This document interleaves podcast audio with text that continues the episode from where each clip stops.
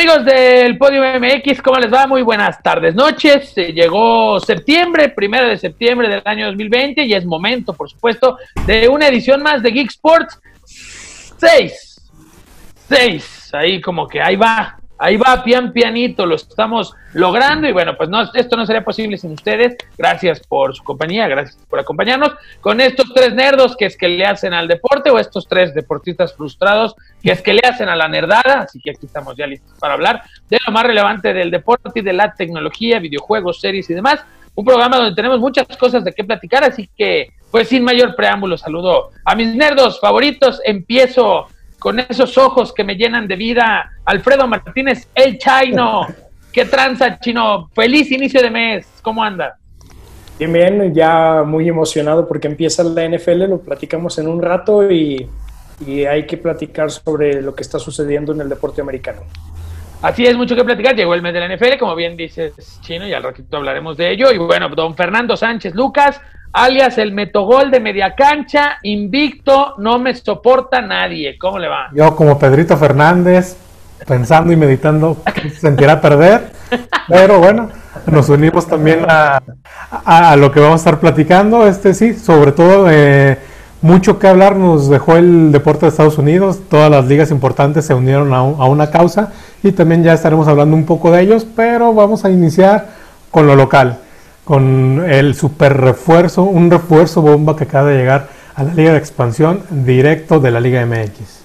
Sí, la verdad es que la Liga de Expansión se viste de manteles largos.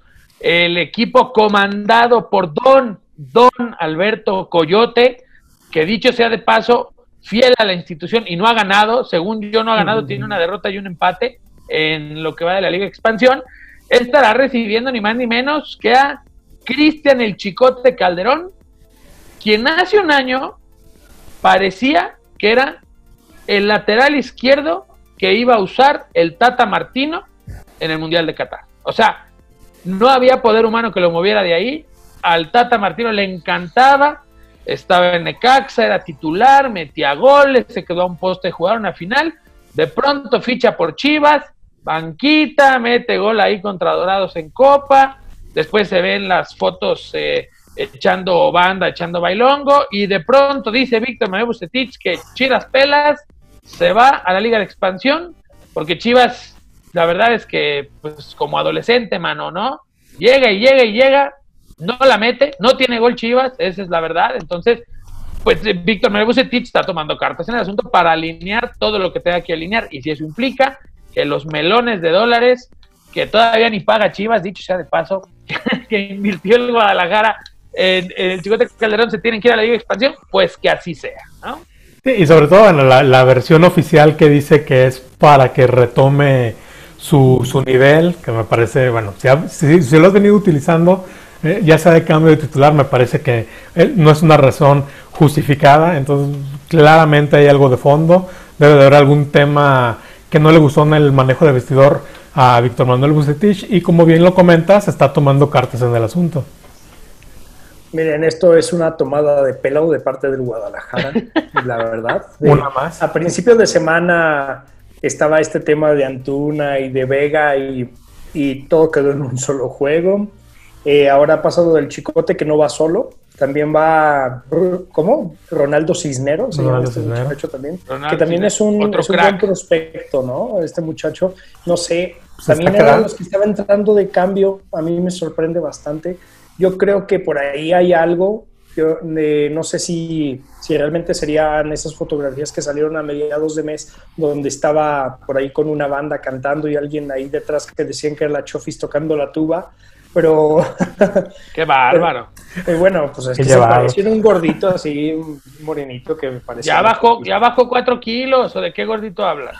No, sí, de ese mismo, pero... Eh, eh, sí me parece una tomada de pelo. Yo creo que, que va más allá, pero típico de Guadalajara, ¿no? O sea, de vender humo, de de tratar de engañar a todos. Por ahí terminará regresando a Necaxa seguramente a cambio de no pagar esos dólares. Yo no sé qué hacen con este muchacho. Es un buen prospecto, estaba jugando bien. La verdad lo estaba haciendo bien cuando entraba. No, no me dejarás mentir, Arturo. Eh, a mí lo que me sorprende es por qué con él sí y con los otros no. O sea, eso es lo que, a, ese es el dilema donde, donde yo voy. O sea, ¿cuál es la diferencia? De acuerdo. Debe ser totalmente una indisciplina que afecta en el grupo, porque en el otro caso me parece que también, el, si bien merecen un castigo, difícilmente se van a disparar en el pie. Entonces, si a Alexis Vega lo, utilizas como titular, es tu figura, tampoco no lo vas a, relegar. Aquí debe de haber algo de, indisciplina al interior, algo que le afecte a Víctor Manuel Bucetich directamente para manejar el grupo. Entonces me parece que eso hace la diferencia, al menos interna. En el mensaje es mucho, bueno, al exterior es mucho más grave lo que hicieron este, Alexis Vega y Antuna, pero al interior, al manejo, me parece que a Víctor Manuel Bucetich le afecta más lo que ha hecho el Chicote que lo que hicieron estos dos chavos. Sin duda, que era lo que decíamos con el tema de Nahuel Pan, ¿no? O sea, hoy en día está claro que Tijuana necesita a un futbolista como Nahuel Pan, pero eh, eh, es evidente también que lo que haya sucedido era de una gravedad mucho más importante, tan es así que pues eh, terminan por sacarlo de la institución y hoy en día vemos a Tijuana sufriendo. Entonces sí, sí, sí llama la atención que sean pasalones con, con, estos dos, que también, dicho sea de paso, pues la verdad es que son, sí traen, me parece que para Chivas últimamente, pues sí, es más relevante lo que haga deje de ser el Chicote Calderón, que, que lo que haga deje de ser Alexis Vega, perdón, porque Alexis Vega finalmente es un tipo, la ofensiva del Guadalajara en los últimos años pasa por Alexis Vega. El problema, y, y además llama la atención porque Alexis Vega, un especialista en recibir tarjetas rojas, eh, entonces también, o sea, sí, sí te habla.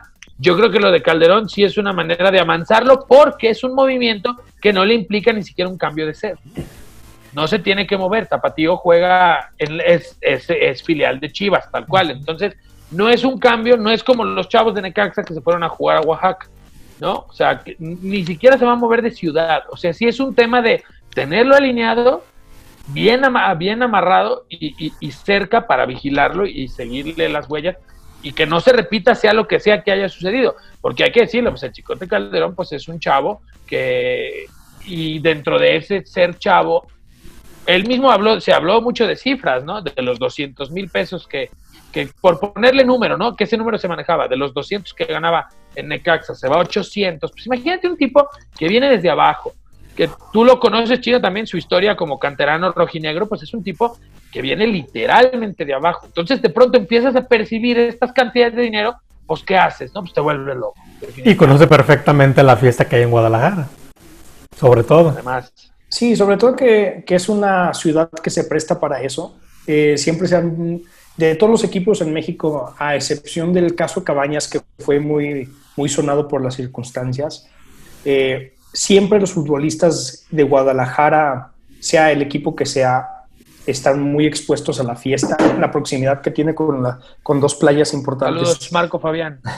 es, es, también factor, ¿no? Y eh, por aquí ya hay rumores de que dentro de Guadalajara hay problemas graves, ¿eh? En cuanto, no sé si disciplina, pero yo creo que ya está fragmentado el vestidor. Por ahí decían que Alexis Vega y Antuna, el problema la sanción fue menor porque los capitanes hablaron para pedirlos que los reinstalaran y, por ahí hay versiones de que no es cierto, que no hablaron, eh, que hay quienes estaban inconformes porque los habían traído tan rápido, pero veremos a ver si no se está cayendo a pedazos el proyecto de Peláez tan pronto con Bucetich.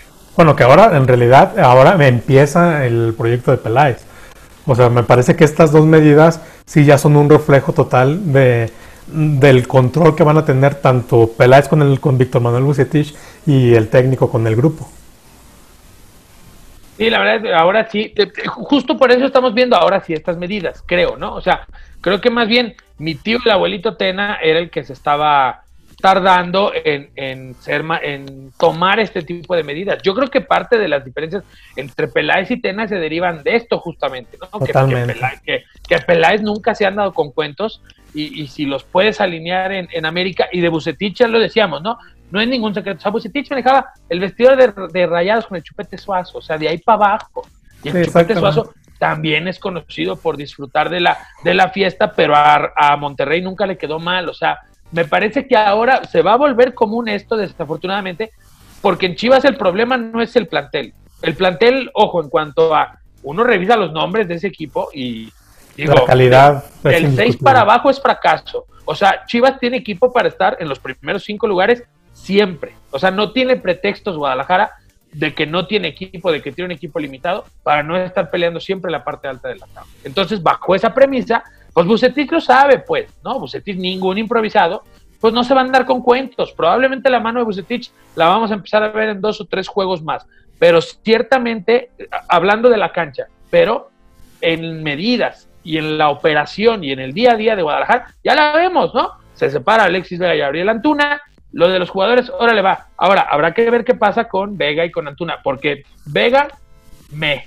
Pero lo de Antuna, que entró de cambio, lo de Antuna era una lágrima en la cancha. Y desde que llegó es una lágrima. Pero, pero no, destellos de velocidad. Pero no, pero, pero, lo del sábado. más rápido que Cristiano y que No, yo creo que Antuna, Antuna no. Lo que pasa es que de Antuna las expectativas eran muy elevadas. A mí no me parece que lo haya hecho mal.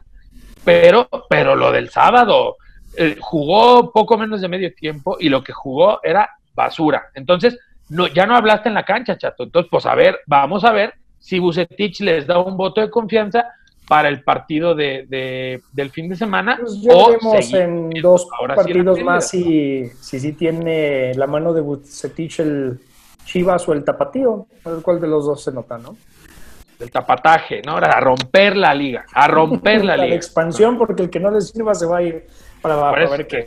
Bueno, y, hablando de Liga de Expansión, bueno, ya inició el juicio, ahí un rápido dato, eh, que ejercieron algunos equipos de Liga de la extinta llamada de ascenso, como Leones Negros, hablando de Guadalajara, eh, donde al, llevan al TAS este, problemática del no ascenso y no descenso. Y bueno, ahí, ahí existe una posibilidad de que si ganan ellos esta demanda, en automático la Liga MX tendrá que reponer esa instancia y, pues bueno, vamos a ver qué. Y, aparte van a tener que recibir ellos una indemnización económica en los equipos. Entonces vamos a ver también eso en qué acaba. En las próximas semanas también podremos hablar un poco del tema. Sí, y bueno, ya para redondear, Chivas va a Tigres, un coco de toda la vida. O sea, Chivas en, en, en el volcán es una sufridera constante y si alguien sabe lo que pesa esa cancha es Víctor Manuel Bucetich, ¿no? Entonces, que fue el rival, el rival de la ciudad durante tanto tiempo. Pero bueno, ojalá, la verdad es que sí se necesitan técnicos que alineen, o sea, esta bola de barbajanes que tienen una vida privilegiada y que no, no, no la dimensionan ni la valoran, ¿no? Y tienen equipos que se vayan. Así me quede con un, con uno, así me quede con dos viewers, Alfredo.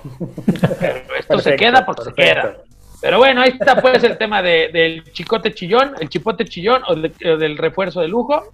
Y ahora, salvo que quieran agregar otra cosa, nos vamos ya al tema de lo que está sucediendo en el deporte norteamericano. Bueno, primero el paréntesis rápido, Alfredo. Primero de septiembre, lo cual quiere decir que estamos a, días. Dos semanas, a dos semanas de que empiece. Menos de dos semanas. Menos de dos semanas. Bueno, sí, porque... pasado mañana en 8, 10 días. En 10 días prácticamente. Así es, el jueves 10 es el primer juego de la NFL. Veremos esta temporada típica eh, sin aficionados en los estadios. Ya hay quienes tienen preparadas las medidas para recibir al 20% de los aficionados cuando la liga lo determine. Eh, hay muchos cambios, hay muchas expectativas en muchas franquicias. Eh, siguen habiendo cambios ahora. Hoy eh, los jaguares de Jacksonville se deshacen de su ala defensiva más prominente para mandarlo a los vikingos y cortan al corredor estrella de Gary Fournette. Sorpresivamente veremos con quién termina. Una primera selección del 2017 y ya lo cortaron. Eh, la temporada pasada en los playoffs fue la estrella y ahora no tiene equipo. Fíjense las vueltas que da la vida, ¿no?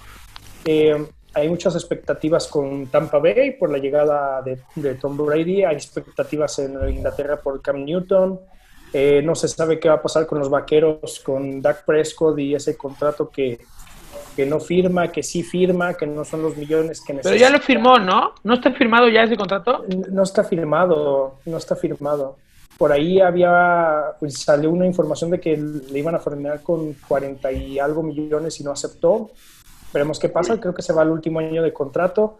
Eh, los jefes de Kansas City acaban de confirmar que Andy Reid va hasta el 2025, si mal no, no me equivoco. O sea, tiene Kansas eh, talento y coach para hacer una dinastía, si es que los demás equipos en la liga lo, los dejan. No es fácil, no es fácil hacerlo. Así se hablaba de Seattle, no lo logró, y así se hablaban de los Rams, no lo logró a principios de los 2000. Veremos qué nos depara. No sé qué esperan ustedes de sus equipos.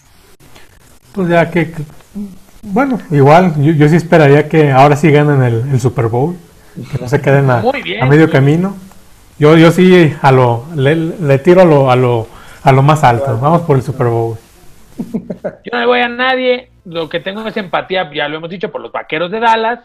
Pero pues, pues que yo la NFL la disfruto así sea un Bucaneros de Tampa Bay contra los Cafés de Cleveland o el Super Bowl. O sea, yo, yo solo disfruto las hamburguesas que el chino nos prepara en el Super Bowl. Bueno, pero sí, ya haremos, deberíamos, tenemos que pensar en el Geek Sports posterior al Super Bowl, ¿eh? Hay que, hay que tenemos que ahí documentar incluso nuestro tradicional convive. Pero bueno, yo la NFL, bienvenida y a ver todos los partidos que, que se pueda. Y nos quedamos con el deporte norteamericano porque, bueno, hace ocho días para las finales de la NBA del jueves pasado se desata el caos, empieza en los pasillos de, ahí de la burbuja a sonar el run run de que no juegan, no juegan y no juegan, no, no saltan a la cancha este día. Eran tres juegos de serie de playoffs, ninguna se disputa. En grandes ligas escuchan, se enteran y se replica el fenómeno. La MLS, que les, voy a ser honesto, no entiendo qué hace jugando la MLS. ¿Por qué no se había acabado ya la,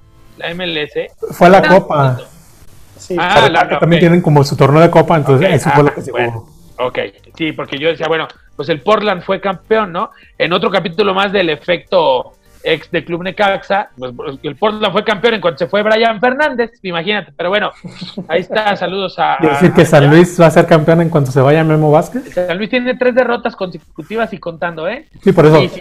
¿Se va Memo y ah, queda campeón San Luis? Sí. Sí, bueno, Quiroga no le mete gol ni al arco iris. Pero bueno, eso ahí ya lo platicarán en Enchiladas Potosinas Radio, que ni es eso, pero bueno. Entonces el caso es que.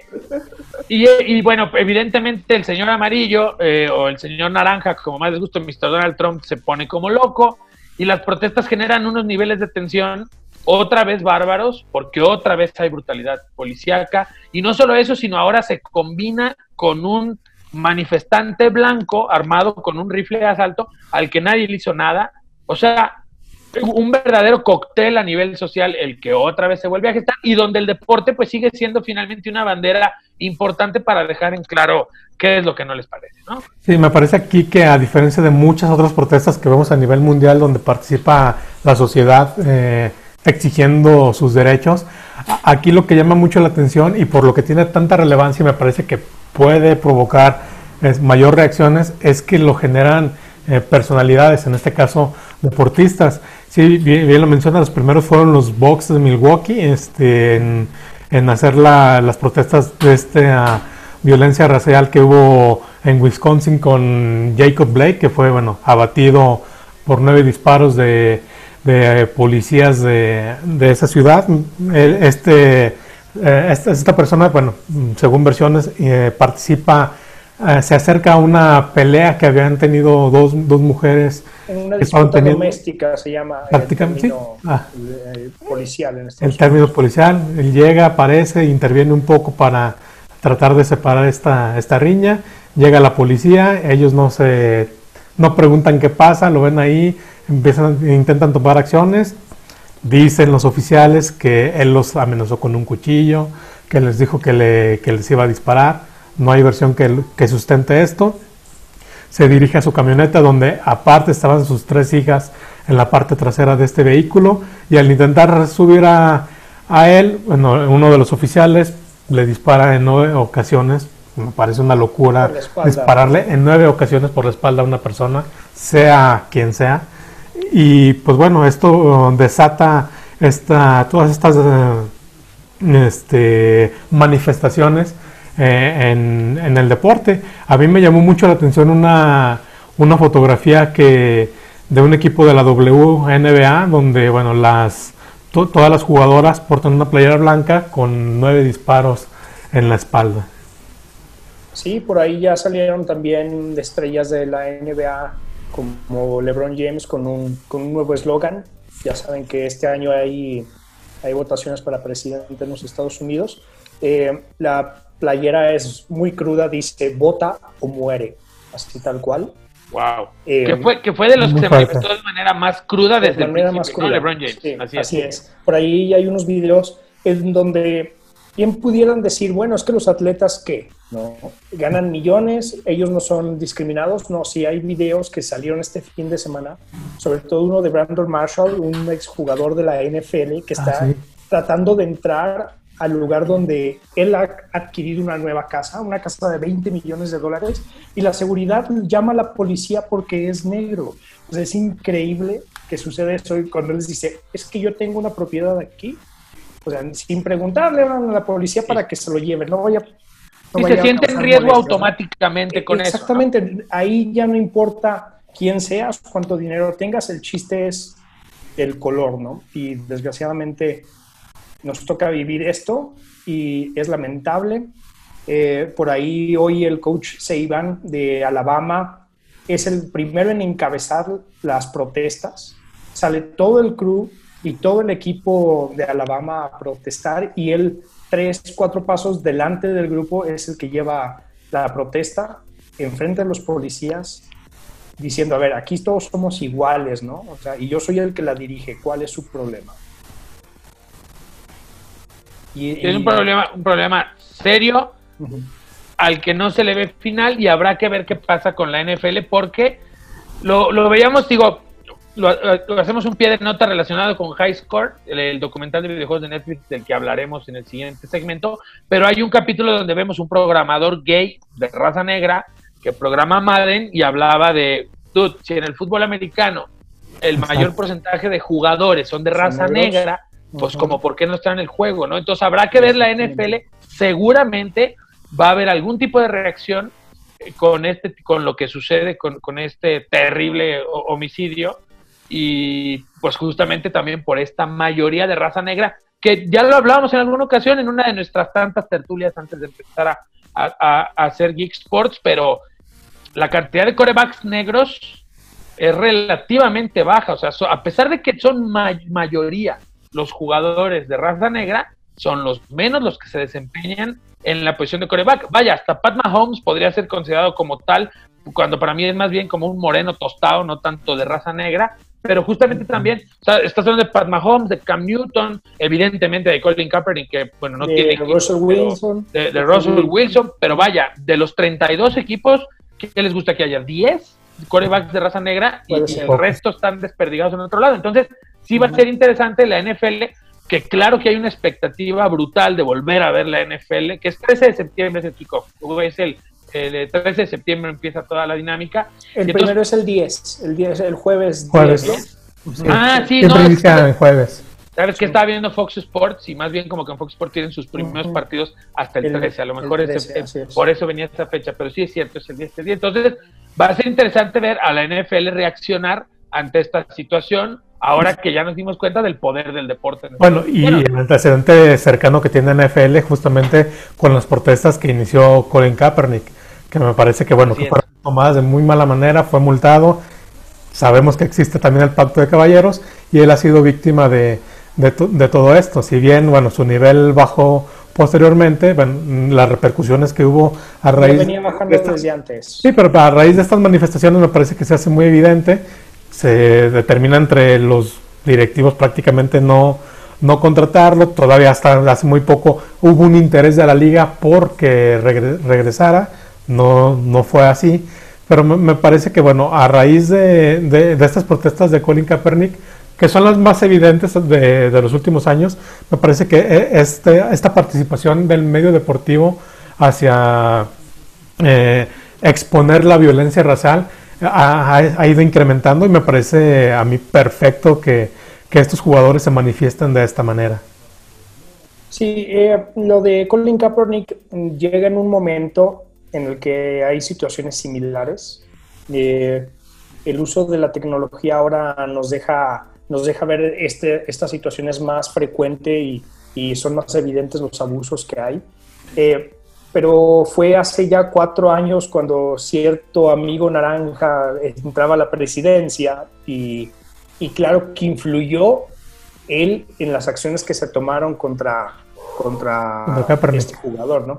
Y, y, pues también se, también se, o sea, también tiene que ver el contrato que llevaba, el, las malas temporadas que tenía, en, en, tres años tenía cuatro juegos ganados de veintitantos, o sea, también hay que ver esa parte, ¿no? O sea, ya empezaba a ser una parte molesta que costaba mucho dinero y sabemos también que eso en la NFL, el que no funciona se va y pues, no me importa el chiste es que quede el tope salarial libre. Pero a final de cuentas me parece que su, bueno, lo que él hizo este, trasciende eh, en, no solamente en, la NFL, trasciende de más deportes.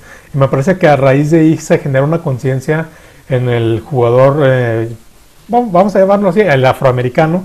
Y, y, a raíz de ahí vienen todas estas protestas que han ido, se han ido incrementando, sobre todo en en los jugadores estelares, porque a veces lo veíamos en jugadores no tan estelares y ahora ya lo vemos en jugadores este, de la talla de, LeBron James. En Fórmula 1 no es Estados Unidos, pero bueno, él llevó las protestas hasta allá Lewis Hamilton. Entonces me parece que, han ido escalando y, han tenido una mayor visibilidad en la sociedad. Mira, eh, hay dos formas de verlo. Yo creo que es un todo, al analizar un todo. Ahora es más significativo porque si bien lo dices, vienen todas estas estrellas como LeBron James, como Stephen Curry, todos los que son los grandes de la NBA ahora manifestarse, ¿no? En su momento lo hizo Kaepernick, que pasaba una situación difícil como coreback titular de San Francisco. Por eso no hay que dejar de lado este asunto que les digo, lo deportivo también está de antemano. Eh, en su momento, ah, para las personas que vieron el documental de Michael Jordan, también había una situación similar. Había un candidato que iba por Chicago de, de raza negra y él no quiso apoyarlo. Y sí, mantenerse ajeno al, a la Claro, él se tenía que mantener ajeno. Ahora Michael Jordan le preguntan y dice, es momento de guardar silencio y aprender a escuchar, ¿no? También lo dice, por ahí vean las palabras. O sea, es que depende, hay niveles. Yo entiendo que lo de Kaepernick es significativo, a lo mejor el momento en el que él estaba no era el indicado. Si hubiera estado en su momento cuando llegó a San Francisco al Super Bowl, hubieran sido las cosas muy diferentes, se los aseguro. Pero pues todo se dio en un mal momento deportivo para él. Ahora es muy diferente con la opinión de LeBron y todos los que vienen detrás. Pues me parece que, van, que, que, es como en, su momento la ley Boseman, ¿no? Que, que él se sacrifica y a partir de ahí se generan muchos derechos para futbolistas. Aquí en este caso, digamos que él es el, el, sacrificado y a partir de ahí es el mártir exactamente y a partir de ahí todas las figuras deportivas están tomando esa bandera. Y, también es cierto, no, eh, nada más, bueno, es, esto que decías de LeBron y de Kaepernick y demás, es entender tu relevancia, la diferencia de mis compas Alexis y Uriel, ¿no?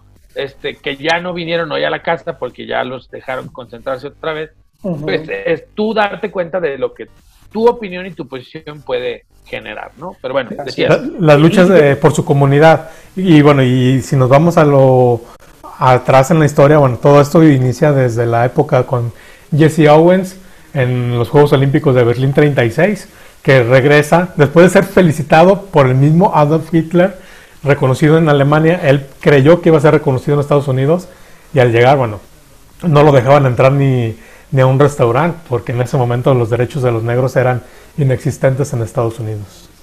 Mira, y, eh, sobre todo que hay que entender que también son una comunidad que ha sufrido mucho, pero aún así eh, también son una comunidad que está dividida por muchas razones.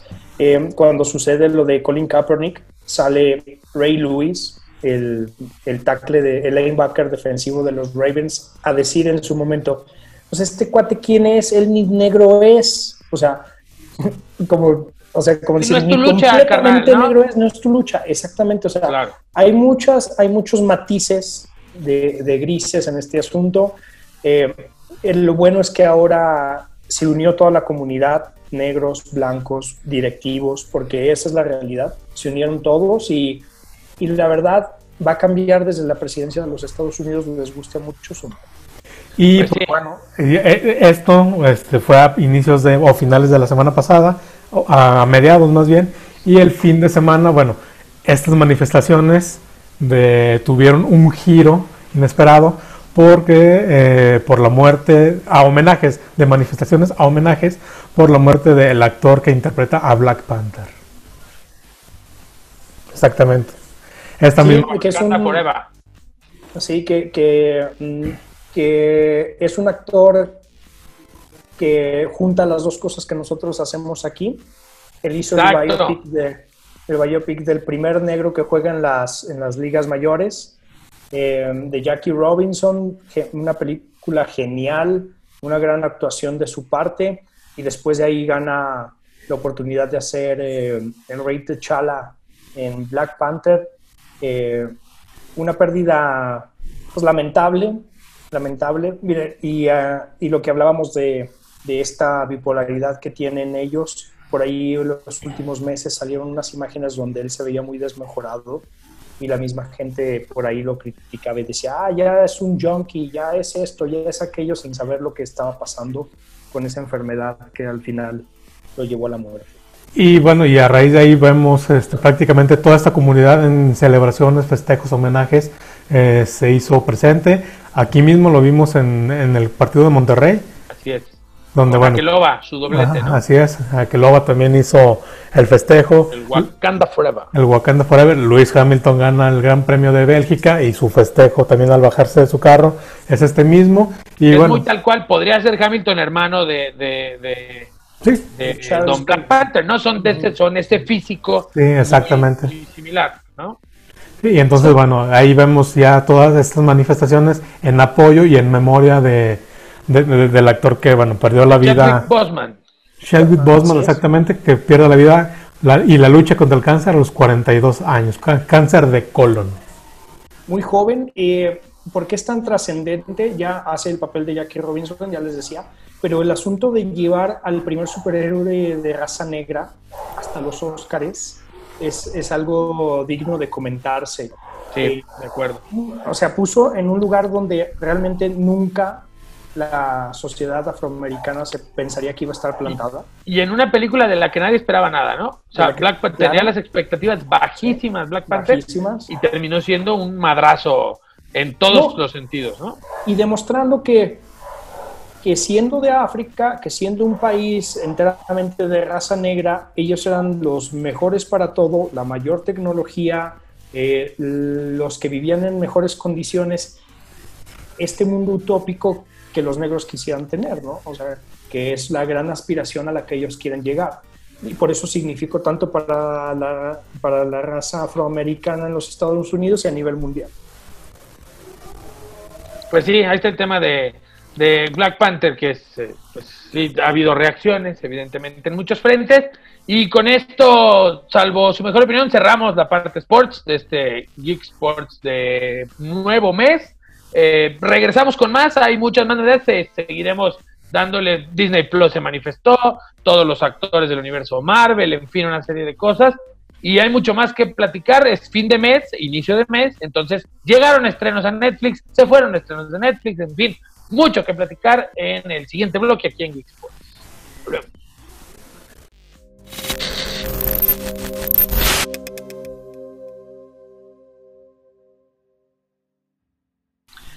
Muy bien, amigos de Geek estamos de vuelta eh, en este en el episodio de esta semana. Ahora para hablar en el show de la nerdada, ¿no? Ya sabe que esto se divide en dos, es momento de platicar de la nerdada y arrancamos. Ustedes saben que, bueno, aquí puede haber muchos debates relacionados con DC Comics, pero lo que une sin duda a esta triada de nerdos es nuestro millonario favorito, el huérfano preferido de Ciudad Gótica y de todo el mundo, Batman. Ese es el punto en común que, siempre hemos tenido y que siempre tendremos. Y bueno, DC Comics anuncia eh, todo lo que van a hacer las actividades. No lo anuncian en el DC Fandom. Me llama la atención que no lo hagan, pero también saben que Batman pueden lanzar un anuncio un domingo en la madrugada y de todos modos será noticia. Eh, eh, hay otro tipo de superhéroes o de contenidos que sí necesitan del impulso de un evento como DC Fandom, pero Batman el día que sea será noticia. Y hoy justamente anuncian, bueno, lo, que será el día de Batman con cantidad, con cosas desde apariciones en Waste o en Spotify hasta cómics libres, eh, perdón, cómics gratis, no libres, o sea, libres. Gratis. Exactamente, en digital y una serie de cosas, pues la verdad bastante buenas si te gusta el murciélago, como le dicen en la banda. Y sobre todo ahorita, bueno, en esta época de pandemia, de contingencia, pues sí, todo lo hacen por medio digital para pues, evitar aglomeraciones, que tengas que salir de casa. Entonces sí prefieren hacerlo todo directamente a través de la web. Sí, como esta carrera virtual que por ahí están. Ah, también, claro. Están organizando. Ya estamos ahí. Sí, 500 pesitos, te mandan tu número, tu medalla, tu gorra, un termo, todo, todo, todo, para el celular. Eh, no sé si vale la pena. Claro que vale la pena. ¿Cómo, te preguntas que si vale la ¿Qué pena? tipo, eh? Amonestación, ¿eh? Sí, por favor, ¿qué clase de pregunta? No sé, no sé, no sé. bueno, es que lo interesante sería salir en calzoncillos sin capa a correr. Puedes correrlo como tú quieras, te pones tu número y sales con calzoncillos, no importa. Y nomás preven ahí en el coto, ¿no? O sea, que no se vayan, no vayan a arrestar, claro, claro. claro no, espantar, deja tú la arrestar. o enamorar tus vecinas o vecinos. También, también, o vecinos, ¿eh? según. Entonces, bueno, pues estará esta aparición en Waze. En Waze habrá un tema de, de, de Batman. En Waze hay distintas voces que te pueden ir guiando. Le están dando mucho juego al acertijo. Justamente, bueno, evidentemente, y empezando a preparar el terreno. Por lo que viene el Reader de, en The Batman. También habrá contenidos, eh, está lo de la carrera esta que acabamos de decir, 6 y 12 kilómetros. Eh, en Estados Unidos es de 5 y 10 kilómetros. De hecho, eso es importante, el costo en México es más barato, es de 500 pesos, en Estados Unidos cuesta 40 dólares, es decir, 900 pesos más o menos. Hay promociones en, dispositivos móviles, en Injustice, en Injustice, Injustice, ¿qué te parece? el Maiden, el Maiden, Injustice 2, que para los dispositivos de tanto Android como iOS, en DC Legends y en DC Universe Online, juegos que son gratuitos tanto para PC como para móviles, también habrá algunas recompensas, cómics gratis y una serie de cosas. En Spotify también habrá un playlist que se llama Batman and the Riddler, preparando el terreno, evidentemente. Y, y, antes de ver lo de los cómics digitales, yo les quiero recomendar este, este en Spotify. Se llama The Music of DC Comics Volumen 2. Este está recién lanzado. Hay un volumen 1 que se lanzó con motivo del 75 aniversario de Batman. este es el volumen 2. Y en el playlist podemos encontrar desde The Baby from Krypton, que es de la de la de, de las de Superman, evidentemente, el tema de la serie animada de Superman, de la serie de los noventas, el tema de la serie animada de Batman, canciones del Batman de los sesentas, en fin, una colección muy completa que vale muchísimo la pena. Y bueno, entonces lo buscan así, The Music of DC Comics, volumen 2 en Spotify. Y la próxima semana que DC ya tenga más liberados los contenidos de cómics digitales, sobre todo que van a estar lanzando, pues les vamos a echar un ojo a, a, ver qué opciones hay para. Porque ahí, ya vemos quienes ya no le entramos a los cómics, pero bueno, pues gratis hasta las puñaladas. Así es, y bueno, los maratones de películas que seguramente estarán pasando en, los canales de, Warner. Warner Channel, así es. Y ya veremos si para PlayStation y Xbox también por ahí nos dan alguna sorpresilla. Seguramente algo de Arkham, del, del universo de Arkham, la remasterización de los dos primeros que son de PlayStation 3 y el Arkham Knight también. Que por cierto, yo no me acordaba. ¿Ustedes han visto Harley Quinn? La serie animada de Harley Quinn. Yo he escuchado puros comentarios buenos, ni uno malo. Y bueno, pues esa es, una otra buena recomendación. Ya se estrenó en México, no recuerdo eh, a través de qué. Seguramente Cartoon Network. La próxima semana le damos, buscamos bien, bien por dónde sale. Probablemente sí sea a través de Cartoon Network, pero sé también que el tono es medio adultón. Entonces no sé si Cartoon Network la maneja, aunque bueno, tiene su barra de adultos, ¿no? El famoso Adult Swim, que también creció mucho. Pero bueno, ahí está pues lo del día de, Batman. Pasamos a la carnita, a, a, lo fuerte que tenemos hoy, justo en la conmemoración, ya lo decíamos la semana pasada, del cumpleaños de Netflix. Pues resulta que llegó a Netflix el primer contenido no de videojuegos, porque ya habían hecho algunas cosas con League of Legends y ahí se estrenó un documental que se llama Indie Game The Movie, que también es muy bueno, pero lanzan una serie documental en este corte de The Toys That Made Us o The Movies That Made Us, pero sobre videojuegos. Se llama High Score. Justo en este momento estoy terminando de reproducir el, eh, entre pausas el quinto capítulo.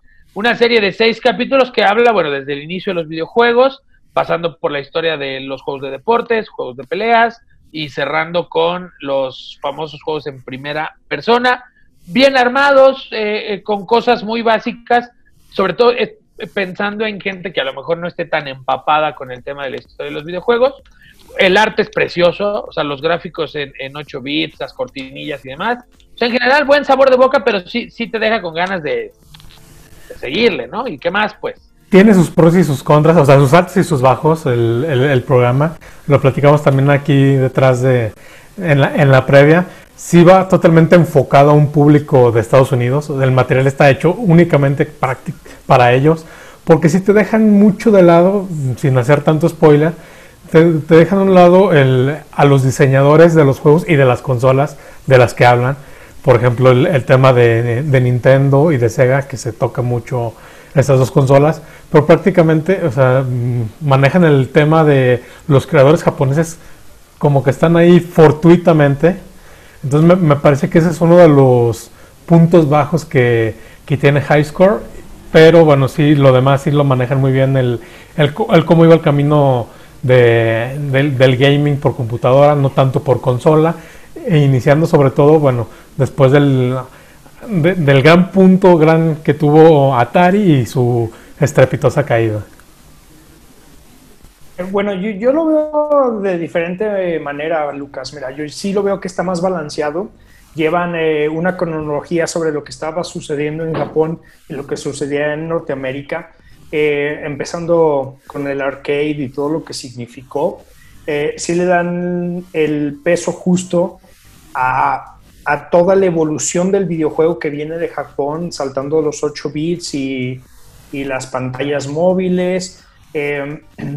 Eh, te dan, o sea, sí te ponen que los más grandes son Nintendo, que Sega, mm, nos quedamos con ganas de más porque seguramente vendrá PlayStation y vendrá Xbox en futuras temporadas.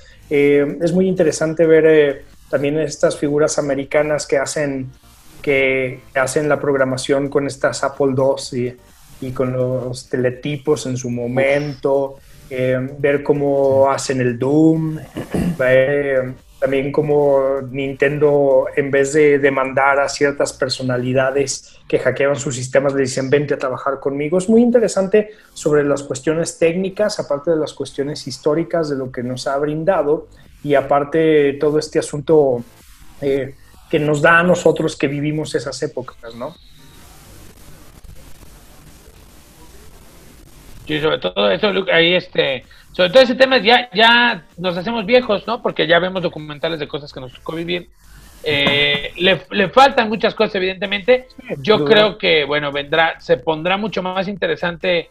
Por ejemplo, este episodio de los, ahora sí que los chavos de hoy en día, pues ya les tocó ver a Sonic como un juego publicado en todas las plataformas, ¿no? Y a nosotros nos tocó ser testigos de la guerra encarnizada que tenía Sega. La vimos medio de lejos porque ya decíamos Sega en México, no tenía tanta presencia y tanta relevancia, pero en Estados Unidos sí era un combate interesante, ¿no? Sonic, esta versión desfachatada, este personaje eh, que era muy importante ser irreverente, y esta campaña de Sega 2 What Nintendo ¿no? Que era un, un franco ataque sin ningún tipo de, ni de miramientos, ni de recato, ni de nada. Eh, eh, finalmente no funciona, pero sí, sí era una dinámica interesante. Nintendo, pues siempre le ha, siempre le ha funcionado lo mismo. Este tema de, Street Fighter contra Mortal Kombat, por ejemplo, que Mortal Kombat, pues justo es otra vez ese diálogo, ese, ese enfrentamiento entre Occidente y Oriente, ¿no? Mientras Street Fighter es caricaturizado, se genera desde Japón, Mortal Kombat es, es violento, abiertamente y es hecho en, en, Estados Unidos, ¿no? De hecho, lo desarrolla Midway, justamente le encarga ya John Boone y a Ed Tobias, que es un poco lo que pasa con E.T., que, que, llegan con este diseñador de los juegos legendarios de Atari, le piden en 45 días el juego y le entrega un bodrio. A John Tobias y a Ed Boon les piden que, ¿sabes qué? Pues necesitamos un juego de peleas que compita contra Street Fighter y se van al opuesto inteligentemente y desarrollan, bueno, Mortal Kombat o esta generación de, de, de, programadores, perfiles muy distintos, ¿no? Los japoneses muy, muy alineados, muy, muy decentes, por llamarlo de alguna manera, y en Estados Unidos, pues los John Romero, los John Carmack, Ed Boon, John Tobias, la gente que era mucho más desfachatada y que sí, sí sientan las bases, o sea, los gamers de hoy en día, pues para ellos es Mortal Kombat, bueno, va en el 11, ¿no? Y es, y es perfectamente normal, pero para nosotros sí fue una cosa bárbara encontrarse con, Mortal Kombat. Yo, yo recuerdo de las experiencias más fuertes de mi vida, en, en, buen sentido, pues más, más impactantes era la palabra que estaba buscando, fue justamente la primera vez que ves en un arcade con luces apagadas y un fatality, o sea, era de, Dios mío, ¿qué acaba de pasar? ¿No? Entonces, y esas experiencias hoy en día ya no se tienen, ¿no? Esta, a nosotros nos tocó eh, jugarnos en una ficha a ver hasta dónde te alcanzaba, ¿no? Y el competitivo era otra cosa, y bueno, en fin, es ponerse muy romántico, pero sí sirve mucho para recordar esos viejos tiempos. Yo, es un buen producto, sí, sí le faltan cosas, me parece que me dirán con base en el éxito y el tipo de gente que los consumió, por dónde será el camino, quiero ver el tratamiento, por ejemplo, cuando, cuando entren en esta alta traición que le hace Nintendo a, Sony al momento de lanzar el lo que iba a ser la unidad de, CD para el Super Nintendo y que finalmente Nintendo le dice a Sony un día antes de que hicieran la presentación que se había aliado con Philips y entonces Sony entra en, Ken Kutaragi, que es el, el, padre de PlayStation en muchos sentidos, pide a, a, los ejecutivos que den luz verde y finalmente eso deriva en la creación del PlayStation. O sea, como Nintendo creó a su más grande competencia, ¿no? Tan es así que de plan Nintendo, ya lo hemos dicho, tomó un camino diferente al que, al que siguió PlayStation, pero sí hay mucha historia donde contar. Y Gail Tilden, por ejemplo, esta, esta ejecutiva japonesa, bueno, norteamericana más bien, que explica el proceso de creación de la portada de Nintendo Power, eh, de cómo los medios, bueno, yo por ahí tengo dos toneladas de revistas de videojuegos entre Atomics, Club Nintendo, EGM, o sea, son documentos que hoy en día ya tienen un valor histórico porque ya no se producen, ya no se realizan, y en ese sentido, por ejemplo, Gail Tilden incluso presta su voz, ella es la voz de la princesa al principio de Mario 64, cuando la princesa Peach le lee una carta a Mario diciéndole, Dear Mario, I want you to have a cake in the castle. Y, o sea, este involucramiento, y Gail Tilden era vista así como la, como, ¿verdad? No era Gail Tilden, era yo, calma. Pero Gail Tilden que incluso la ven como esta mujer así, este, muy de muy duro trato, pero porque era una industria todavía muy machista. En fin, una serie de cosas muy sabrosas, o sea, sí vale la pena muy disfrutable. Sí le faltan cosas, pero le faltan porque nosotros hemos vivido muy de cerca la historia de los videojuegos como los conocemos hoy en día. Es, es, bien interesante para las nuevas generaciones que vean, que vean cómo se desarrolló, cómo antes tenías que ir a meterte a un arcade eh, para gastarte tus monedas, ¿no? Eh, El cambio de las tortillas. Eh, exactamente, hablando de las tortillas, yo en, en, la tienda que estaba ahí por mi casa tenían Street Fighter 2 me mandaban por las tortillas y el refresco para la hora de la comida, para que mi papá tenía que regresar a trabajar a las 4 de la tarde. Yo me la ese día llego, uno de los tantos, está sola el arcade, me pongo a jugar y cuando me doy cuenta ya no tenía tortillas ni refrescos, me las habían volado.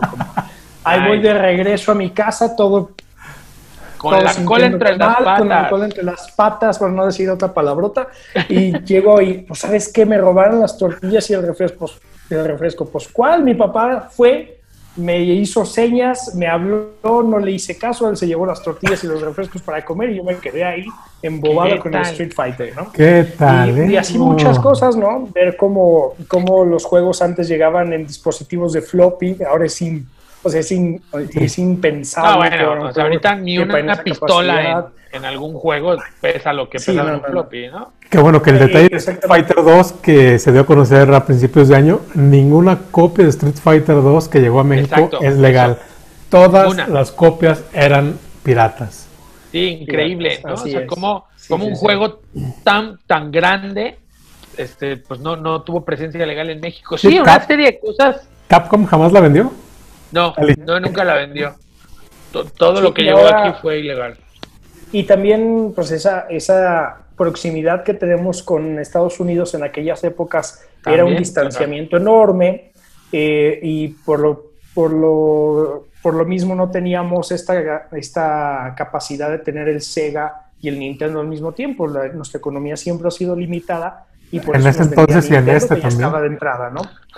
bueno, sí, pero ahora hay más oportunidad de escoger, en ese entonces ni eso. No simplemente las tiendas digitales, ¿no? Que hoy en día pues acortan la distancia y puedes comprar prácticamente cualquier juego. Pero bueno, está bueno, entrenle High Score, así búsquenlo en, en Netflix. Vale la pena, es contenido sabroso y, y abre la puerta en otra edición, porque bueno, hoy hay otros temas, pero les voy a preparar eh, los documentales de videojuegos, o sea, recomendaciones de documentales de videojuegos y dónde los pueden ver para que, bueno. Eh, hay muchos muy, buenos. A raíz de High Score acabo de recordar uno que ya estoy descargando, porque lo compré hace como 7, 8 años y ya no lo tenía, entonces volví a entrar a mi cuenta vieja y entro bien, entonces pues ya luego se los voy a pasar. Ahí está pues el tema de High Score y esto nos lleva, eh, mi estimado Lucas, a hablar de lo lo que llega, lo que se va, los estrenos de las plataformas de streaming, ¿no? Sí, porque bueno, inicialmente en los meses estos de pandemia, finales de junio y prácticamente julio, eh, fue totalmente eh, Netflix con el que fue el estreno de Dark. No se habló de otra cosa que no fuera Dark. En agosto no se habló de otra cosa que no fuera Umbrella Academy. Ahora en septiembre hay un, un cambio. Ahora se va a empezar a hablar mucho de Amazon Prime por el estreno esperado de la segunda temporada de The Voice. Esta es una serie eh, de 10 capítulos, segunda temporada me imagino será igual, sobre superhéroes, pero el cómo serían unos superhéroes si les valiera un poquito, fueran más valemadristas de lo que son el clásico superhéroe que conocemos, que son muy moralistas, únicamente ven Estoy viendo a ti, Superman. Así, tal, tal cual. Estos superhéroes serían más unos antihéroes, más del tipo de. Eh, un producto publicitario. No, son mercenarios tal cual. Marca. Ponen a las órdenes, sus poderes a las órdenes del mejor postor. Entonces, bueno, para, no spoilearles tanto, bueno, la historia se centra en, en, una persona común que tiene su novia y de repente por un accidente, uno de estos, de, de los siete, que es como es conocido el escuadrón, bueno, pues mata a su novia prácticamente. Es una belleza de escena, una belleza de escena. Entonces es, algo diferente, es un, hay una comedia muy... Volviendo a Mortal Kombat. Ah, exactamente, muy muy recomendable. Yo creo que les vamos a dar dos semanitas antes de platicar algo sobre la serie. Se estrena esta el día 4 de septiembre, se van a estrenar tres capítulos por la plataforma. Posteriormente se irán estrenando los demás capítulos. También en Amazon Prime también ya que estamos hablando de recuerdos y de este mundo geek, pues bueno, también se va a estrenar la serie de Buffy la Casa Vampiros. Uf, ¿ustedes sí la vieron esa? Sí. Sí, sí, aguanta. Yo jamás he visto un capítulo de Buffy la Casa Vampiros. ¿Le debo de entrar? ¿Le debo de entrar? Sí, sí.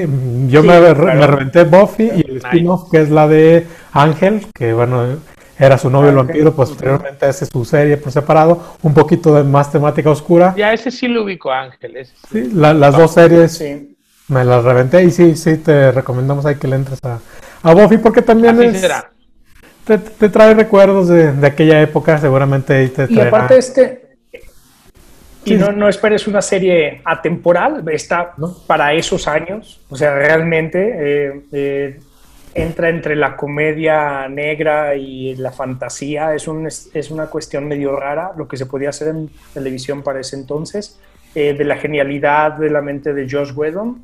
Y es interesante, son bastantitas temporadas, personajes icónicos y pues lamentablemente muchos nada más viven de eso, a excepción de la que sale en How I Meet Your Mother.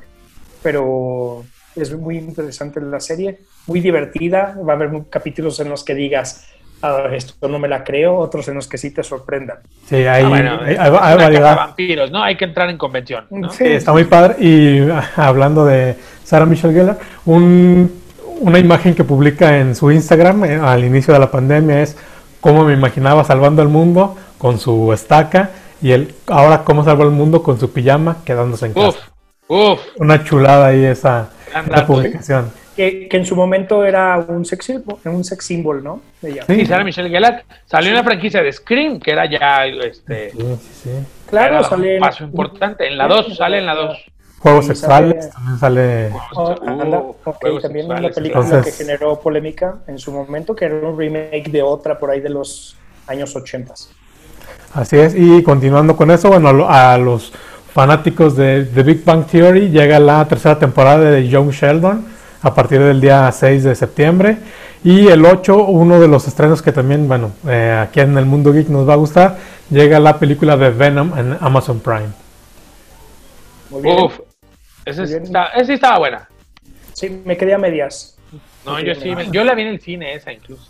Ah, pues bueno, y a partir del día 8, bueno, ahí tenemos la oportunidad de, de, de verla completa o de, volverla a De revivir. revisitarla, exacto. Y exactamente el día 12 nos llega ah, Lego The Movie. Esa va a llegar el mismo día a las dos plataformas. Todo tanto, es increíble. Fantástica. tanto a Amazon como a Netflix. Llega el día 12 de septiembre. El 18 llega Teen Titans. Esa, bueno, trata de... Que es la nueva, ¿no? la que salió en el cine hace un par de años. Así es. Y para, bueno, tomando un poco del tema del deporte, el 25 se, se estrena una docuserie que se llama Fernando, eh, sobre Fernando Alonso, de estos años, de este año sobre todo sabático, que estuvo compitiendo en Fórmula 1, que se dedicó más a lo que fue la Indy y a pues, correr eh, algo de, de rallies. Y bueno, pasando a lo que es eh, Netflix, el- desde el día primero les voy a recomendar aquí un par de animes que espero que le entren. Ahí ambos. Uno es el de, de The Promised Neverland. Es uno de los mejores animes que se, estren- que se emitieron en Japón en 2019. Estuvo nominado ahí a los premios. Se trata sobre Emma, Norman y Ray, que son tres huérfanos que viven felices en, en un orfanato. Eh, eh, aparentemente, bueno, aquí a los niños a los 12 años se entregan a familias, es al menos lo que les dicen, pero ellos se enteran de que en realidad no, que ese orfanato es un cultivo de comida, entonces ellos van a intentar escapar de, de este orfanato y entonces ahí es muy, muy recomendable.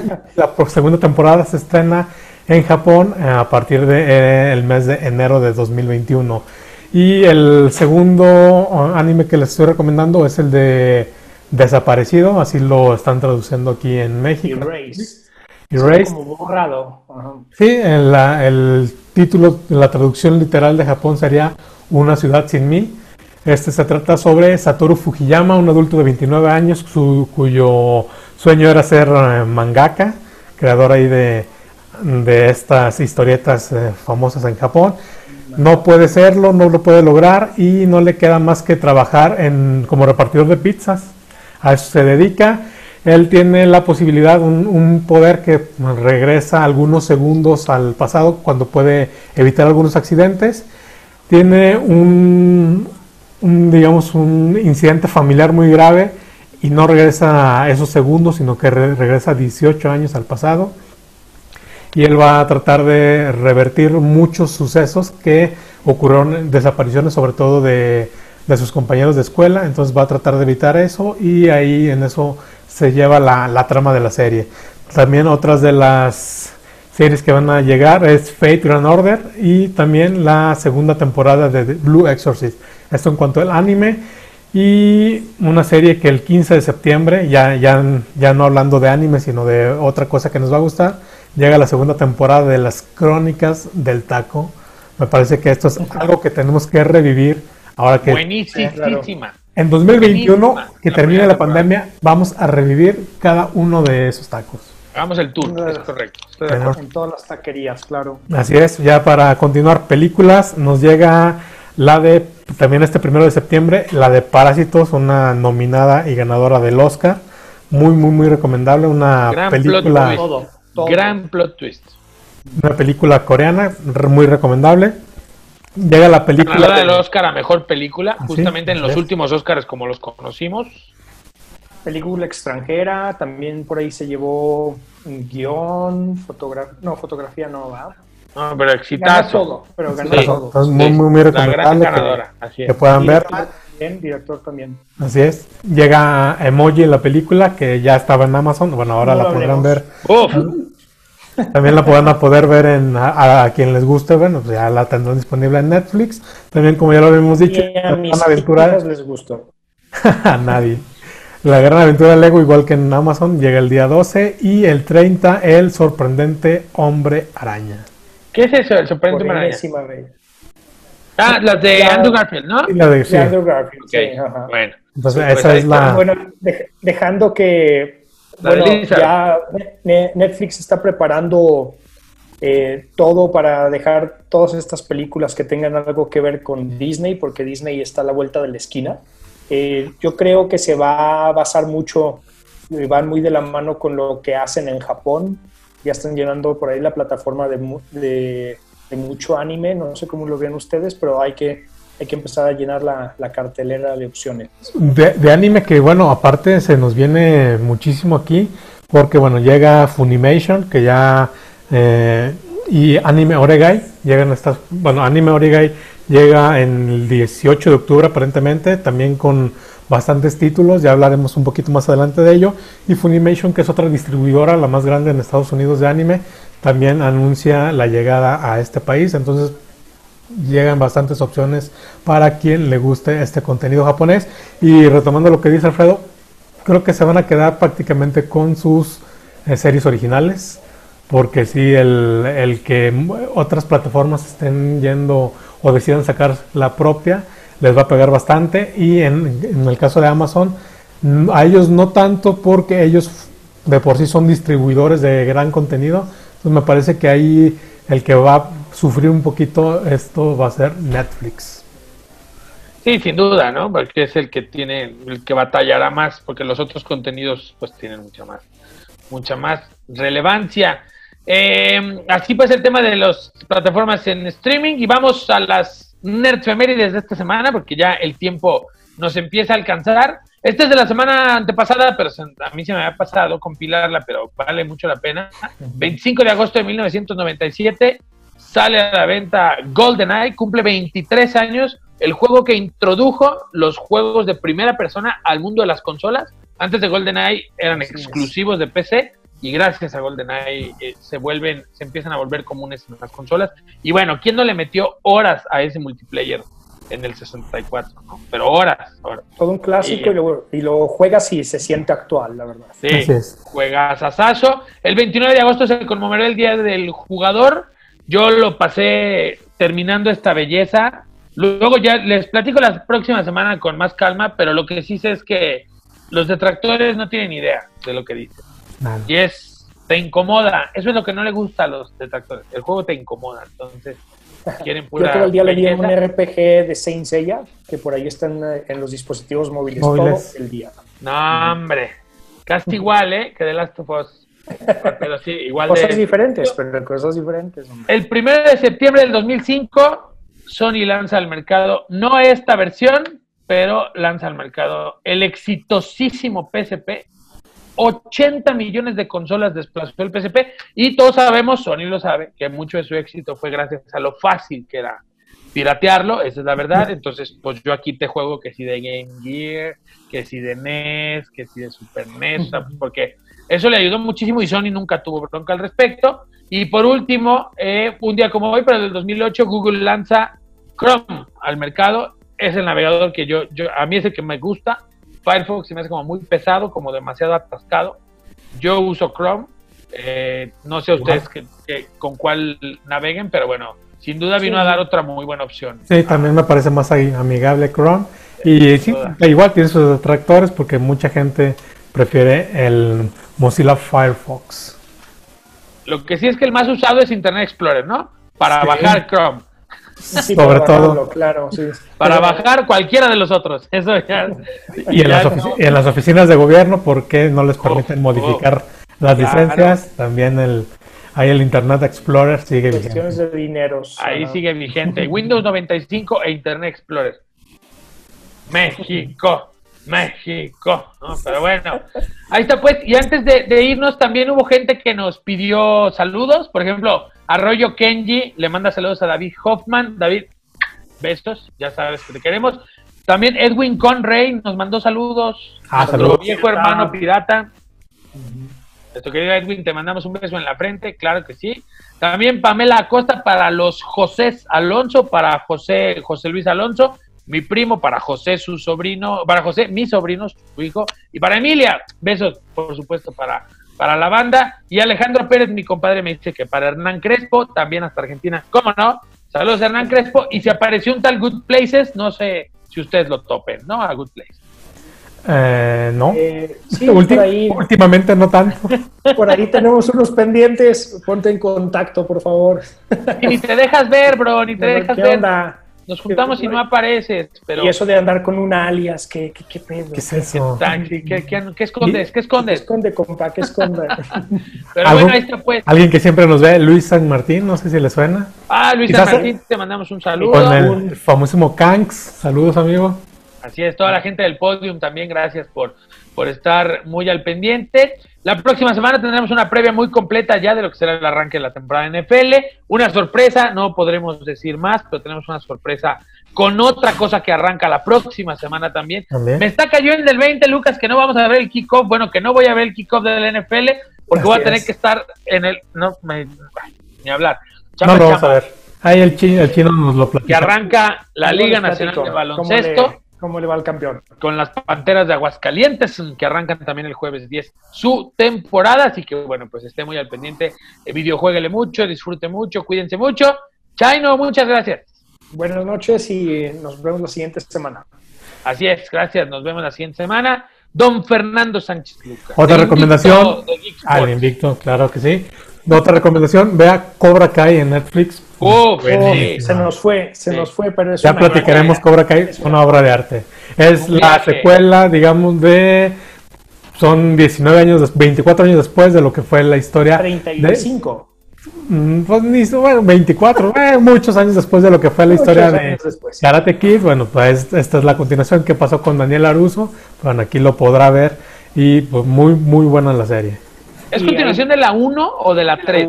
De la 1. Usted decir, la 3 es de 1984, 36 años. ¿Qué sí, es de la 1. Es de la 1. La continuación. Bueno, 30, 36 años hoy en día, porque Cobra Kai, hay que decirlo, fue el producto estrella de YouTube Premium durante un tiempo, hace unos 3, 4 años más o menos. Pero bueno, así es. Ya no es de YouTube Premium y Netflix fue quien, Netflix en este esfuerzo que está haciendo por llenarse de contenido, por todo lo que se le va a ir a raíz de Disney Plus, pues bueno, finalmente apuesta por ese contenido.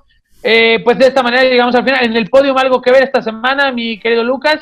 Eh, ahora sí quedó pendiente el reportaje con el muralista El Chunga que hizo este de, eh, de Supercampeones, de Space Jam también. Bueno, ya ahora sí ya, ya lo contactamos, vamos a poder platicar con él. Esto lo vamos a tener para la semana y también, bueno, saludos a Adrián Genis, no se pierda el termómetro deportivo esta semana. Que por cierto dicen que el juego de Supercampeón está espantoso, espantoso. ¿Vi el trailer Sí, bueno, vean gameplay si me dicen. vean gameplay si lo Digo, porque si no lo vamos a jugar por ahorita, no vamos a pagar 1.600 pesos en un juego al que le ha ido mal en reseñas, ¿no? Pero bueno, ya estamos platicando. Un servidor Arturo Reyes Alonso quien les habla. Videojueguenle mucho, vea muchas series, vea mucho deporte y nos saludamos aquí en Geek Sports la siguiente semana. Bye.